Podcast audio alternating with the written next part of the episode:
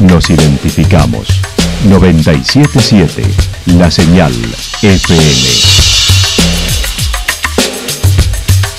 Valle de Calamuchita, Córdoba, Argentina.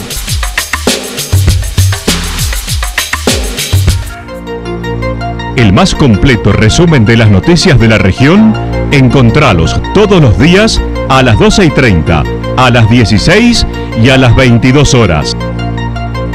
Panorama de noticias. Por la 977, la señal FM nos identifica también con las noticias.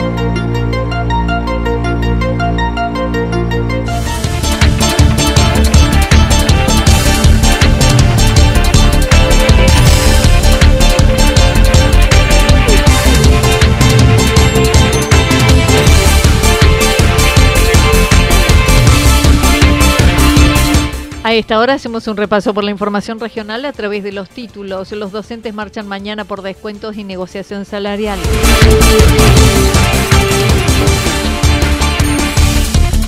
Enero positivo, febrero con más deportes en Villa Rumipal. El municipio siempre puso obstáculos y persecución con la rehabilitación. La actualidad en síntesis. La actualidad en síntesis. Resumen de noticias regionales producida por la 977 La Señal FM. Nos identifica junto a la información.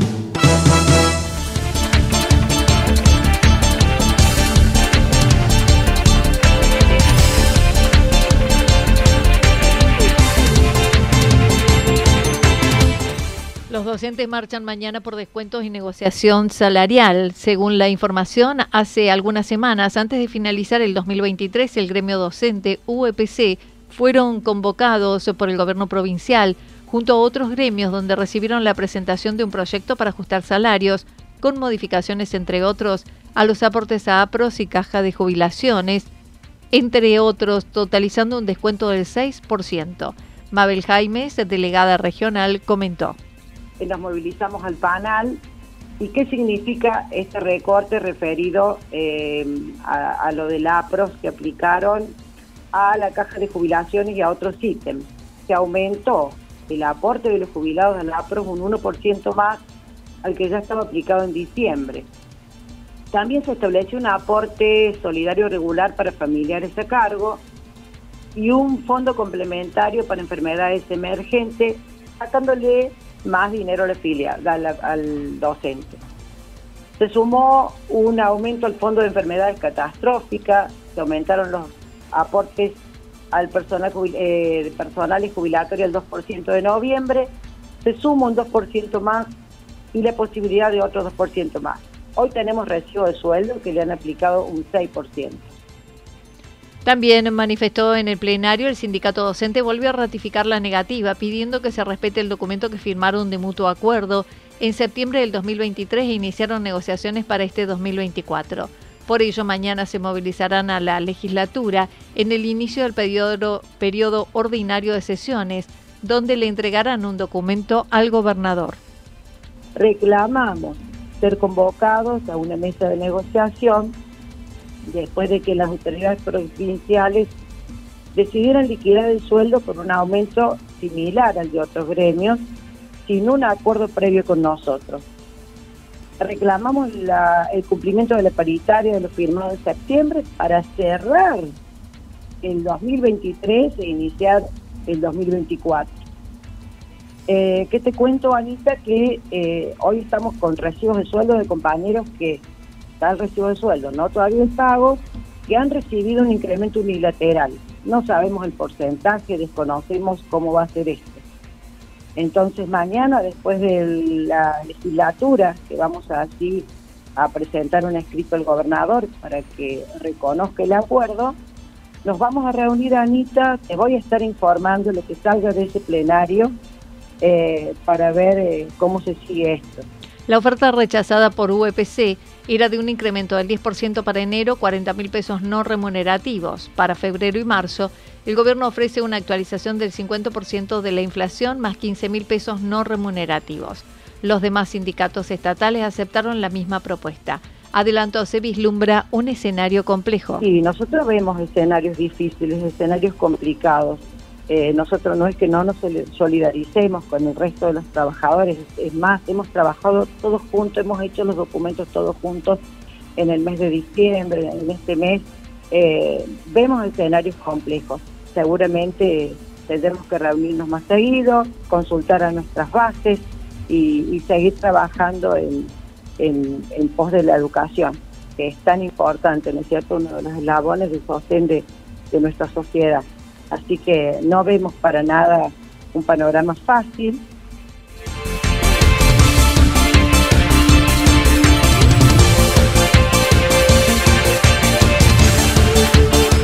Enero positivo, febrero con más deportes en Villarrumipal.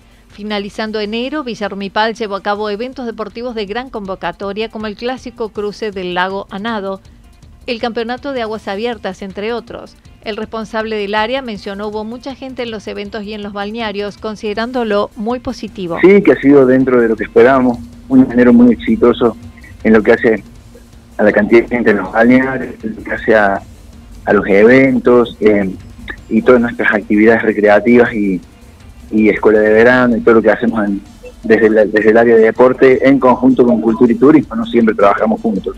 No, muy positivo. Eh, eh, hicimos equipos de trabajo, eso ha resultado de una mayor efectividad en lo que hace la atención al turista, eh, con coordinadores en cada área.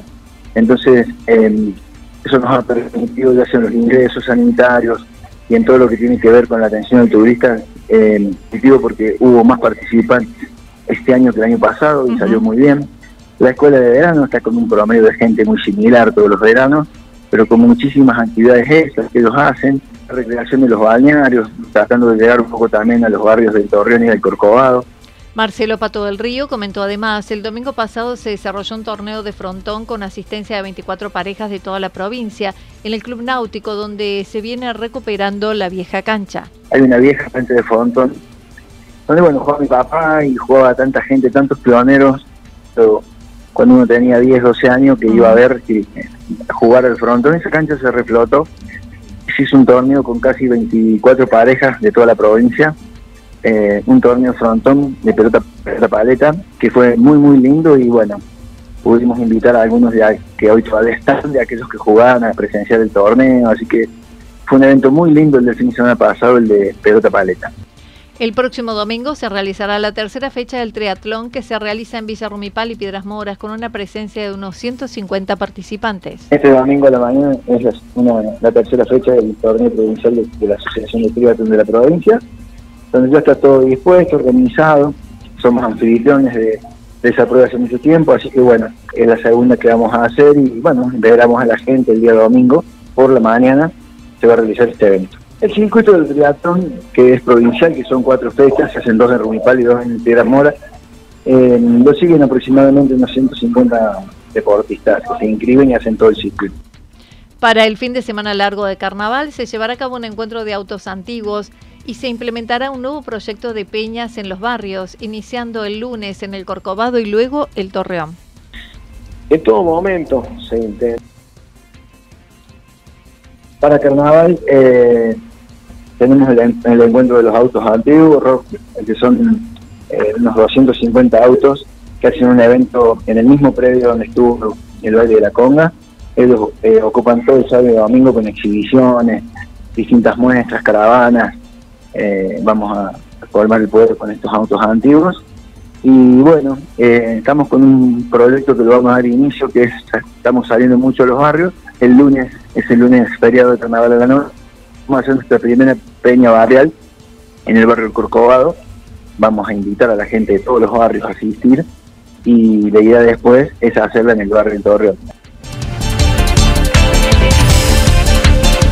El municipio siempre puso obstáculos y persecución con la rehabilitación. Las noches antes de asumir la actual gestión del municipio de Santa Rosa, un grupo de inspectores se presentó en el único boliche bailable, Shake, en Santa Rosa, manifestando serían los que estarían a cargo de aquí en más y realizando inspección antes de entrar en funciones. El abogado de la firma dijo que se pudo vislumbrar una intención persecutoria.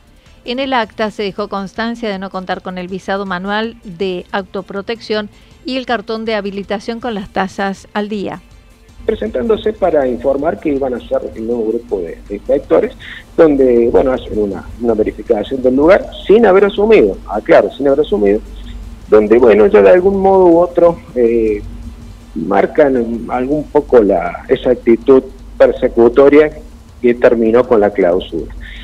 A los pocos días eh, de asumir de las autoridades, se hace una inspección, se hacen dos inspecciones al pub y al la megadisco, y se hace eh, un acta por, en este caso, por no contar con el visado del manual de autoprotección y por no tener el, el cartón de habilitación.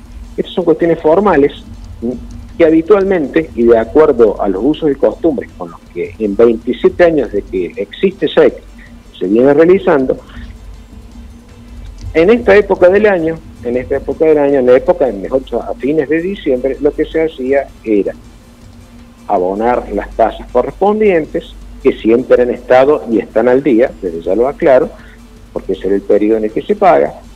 Se hace el trámite para el visado del manual de autoprotección, con el cual siempre se ha contado. En medio de las cuestiones formales, dijo se dictó clausura el 23 de diciembre y se sucedieron una serie de demoras para realizar inspecciones ante las exigencias que establecía la autoridad. En todo momento se intentó, se intentó eh, cumplimentar estos requisitos formales y fue la propia municipalidad la que empezó a poner obstáculos y demoras injustificadas y maliciosas para poder eh, lograr la, reapertura. Eh, cabe aclarar que la clausura como tal, es una medida extrema, es una medida que solamente encuentra justificación en, situaciones de absoluta irregularidad o de riesgo para las personas, eso que jamás ocurrió. Cabe señalar que en este caso Shake venía funcionando de la misma manera en la que fue clausurado durante 20 años o más. Siempre eh, funcionó de esa manera y no funcionó de una manera irregular, sino de manera regular, inspeccionado obviamente por los inspectores que respondían a la gestión anterior y jamás encontraron ningún motivo que justificara la clausura. El letrado aseguró se cumplieron con todos los requisitos que iban apareciendo, a pesar de haber contado con las habilitaciones correspondientes en los 26 años anteriores. Este viernes volverá a funcionar el boliche, destacando se ha ocasionado un daño enorme al privado, a la vez que mencionó llevar a cabo reclamos judiciales. Se han hecho una serie de presentaciones, se hicieron todos los descargos, se, han cumplimentado absolutamente todos los requerimientos, que siempre iban saliendo nuevos, siempre iban apareciendo nuevos requerimientos, siempre iba apareciendo algo como para que esto se estire y se pierda toda la temporada, y así ocurrió. Se paró toda la temporada. Ahora sí ya contamos con el levantamiento de la clausura, pero ya es un poco tarde, ¿no? Se generó un daño enorme a, no solamente a José Sucarías, le generó un daño patrimonial, una pérdida valiosa de, muchos de, muchos recursos, que, es lo que él cuenta todo el año, está esperando la temporada, que es, su fuerte. Obviamente eso va a ser materia de, de reclamos judiciales, ya está en estudio.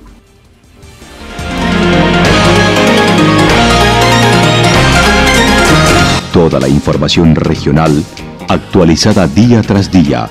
Usted puede repasarla durante toda la jornada en www.fm977.com la señal FM nos identifica también en Internet.